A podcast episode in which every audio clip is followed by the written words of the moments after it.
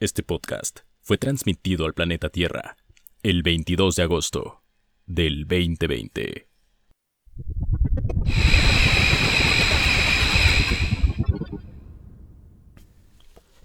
Los humanos son como un cáncer, solo que no avanzan en silencio, sino de la forma más escandalosa y dañina posible. Son como las termitas en las caricaturas, que terminan con todo a su paso. Pero, ¿qué pasaría si ese cáncer es extirpado? O si las termitas fueran fumigadas. Mi nombre es Alan de la Rosa. Bienvenido a Dimensión Alanígena.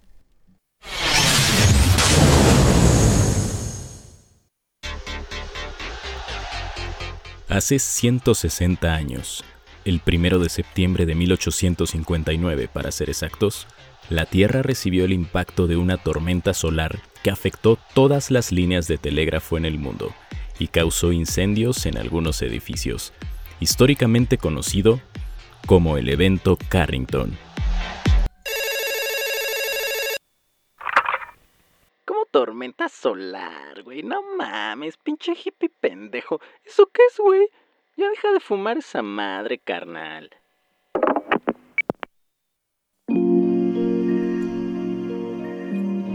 Con mucho gusto te explico. Nuestro Sol como todo lo que existe en el universo y que nos cuesta tanto comprender, es un organismo vivo y tiene ciclos.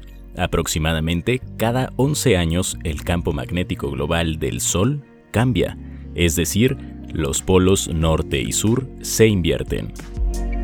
Como las partículas cargadas responden a la presencia de un campo magnético, la acumulación de plasma en los puntos donde aflora el campo magnético a veces se puede apreciar como inmensos arcos de fuego que se extienden cientos de miles de kilómetros. Estos arcos ocasionalmente se vuelven inestables y pueden llegar a romperse, liberando toda la inmensa energía acumulada en ellos, en lo que llamamos una eyección de masa coronal. Como ejemplo, imagina un gato atrapado en una bolsa. La bolsa representa la superficie del Sol y el gato representa la acumulación de plasma. Si observas la bolsa, verás cómo se mueve desde adentro. Sin embargo, no todos los movimientos romperán la bolsa, pero habrá uno que sí, y el gato podrá salir corriendo a desmadrar una bola de estambre. La Tierra. Estos eventos lanzan partículas cargadas a velocidades muy altas, capaces de viajar en algunos casos la distancia de la Tierra al Sol en menos de un día. Cuando llegan a la Tierra, la atmósfera absorbe la radiación y las partículas son desviadas por los campos magnéticos terrestres, la llamada magnetosfera, y siguen la trayectoria de sus líneas de campo, dirigiéndose hacia los polos de la Tierra, donde acaban penetrando e interaccionando con los gases de la atmósfera y creando las hermosas auroras boreales. Sin embargo, si una eyección de masa coronal es suficientemente grande, puede deformar la magnetosfera terrestre, como sucedió en 1859 en el llamado Evento Carrington. Afortunadamente, en aquel entonces, no había más tecnología que el telégrafo, sin embargo, en la vida humana actual, una tormenta solar de esa magnitud representaría afectaciones que no se pueden calcular con precisión, pero en general dañaría satélites de comunicación y navegación, además de afectar transformadores de alta tensión. Y eso sí que podría convertirse en un verdadero caos, pues dependemos demasiado de la electricidad.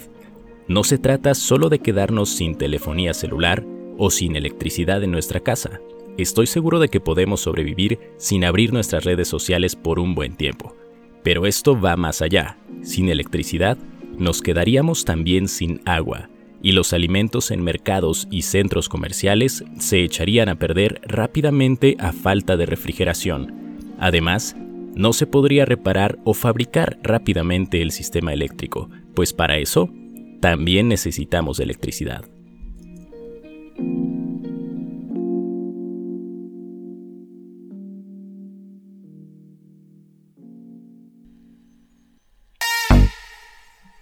No quiero alarmarte, al contrario, quiero decirte que justo entre el jueves y el viernes de esta misma semana que acaba de pasar, acabamos de librar otra vez el impacto de una fuerte tormenta solar, como sucedió en 2012 y que seguramente tampoco te enteraste.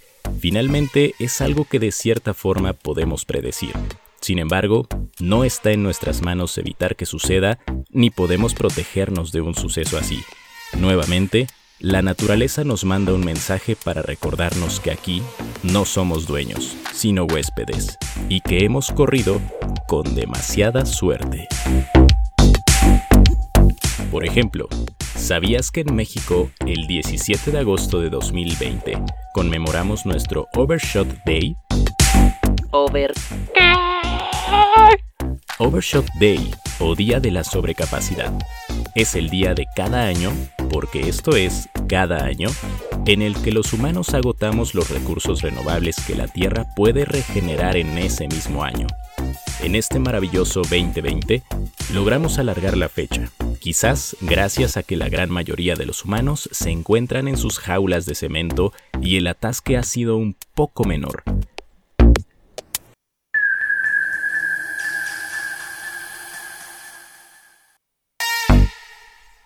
no podemos cantar victoria, pues con todo y pandemia, sismos, explosiones y huracanes, logramos alargar tan solo alrededor de 21 días nuestro día de la sobrecapacidad, al menos respecto a 2019.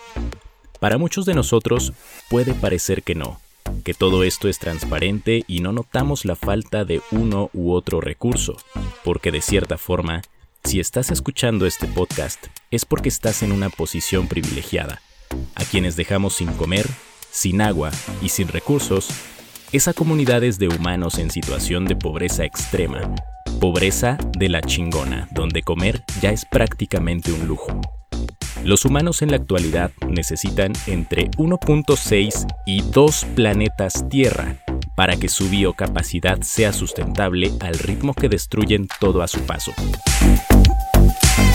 Para que tengas una idea más amplia, países como Qatar tuvieron su día de la sobrecapacidad desde el 11 de febrero en este año por la forma excesiva de consumir. Así es, en menos de dos meses arrasaron con todo lo que debieron consumir durante todo un año. Es una situación verdaderamente alarmante que a nadie le alarma que seguimos viendo como algo que pasará en cientos de años, sin alzar la mirada un momento y mirar a nuestro alrededor. Lo estamos destruyendo todo. Esto no se trata de protagonismo. Yo no gano una mierda haciendo podcast. Tampoco busco fama ni likes. Yo no tengo ni el tiempo ni los recursos para formar una organización o movimiento social, pero sí que puedo promover las que ya existen. Por ejemplo, puedes seguir en Instagram a arroba diaadía.sostenible, que es una cuenta sponsoreada por gente como arroba el caloncho, que a su vez promueve campañas de Greenpeace. ¿Por qué no formar una cadenita y hacer que todos lleguemos al mismo fin? Ayúdame a ayudarte. ¿Tienes hijos o quieres tenerlos? Mira el mundo de porquería que nos dejaron a nosotros y observa el mundo asqueroso que les dejaríamos a ellos. Ayúdame a llegar a más personas, a ser consciente empezando por ti. Vibremos bonito, hagamos un cambio desde ya. Esta es una inversión a mediano plazo. ¿Jalas o te pandeas?